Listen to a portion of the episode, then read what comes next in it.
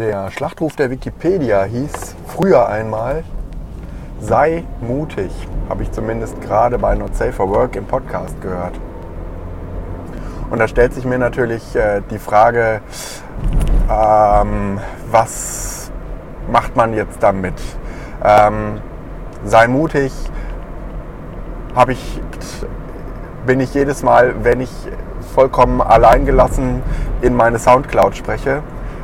Sei mutig, bin ich jedes Mal, wenn ich irgendein Experiment im Seminar war, wohlwissend, dass ich mit der Zeit vieler Menschen spiele.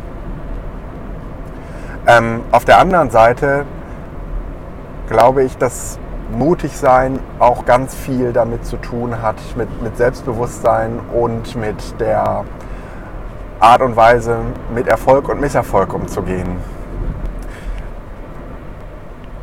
Wenn mutig bedeutet, erfolgreich sein zu müssen, dann kann man eigentlich nicht, nie richtig mutig mutig sein, sondern immer mit diesem Risiko im Hintergrund, ach, es könnte auch schief gehen.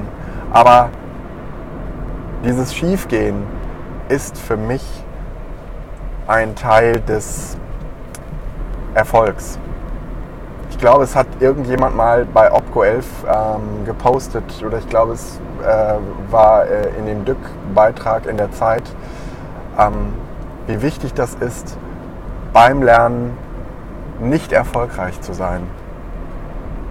Und ähm, so gesehen definiert sich mutig sein auch nochmal ganz anders. Und in Hinblick auf die Wikipedia, aus dem Zusammenhang habe ich es ja jetzt geholt,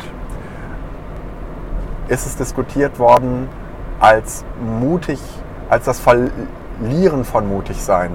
Nämlich die Löschdiskussionen, die sich mehr, die sich mannigfaltig um die deutsche Wikipedia entspannen, machen deutlich,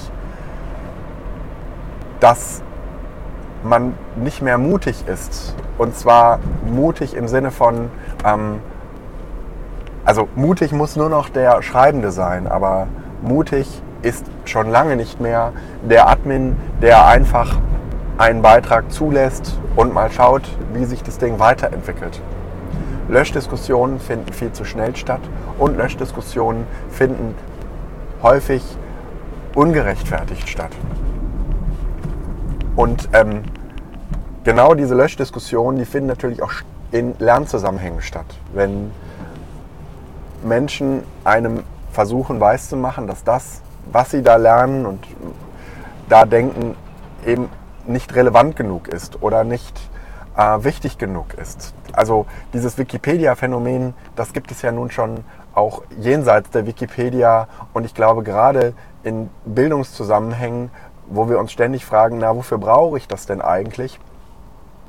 Ähm, da ähm, wird dieses Mutigsein äh, häufig viel zu selten, gerade von den Admins im Sinne von den Lehrern belohnt.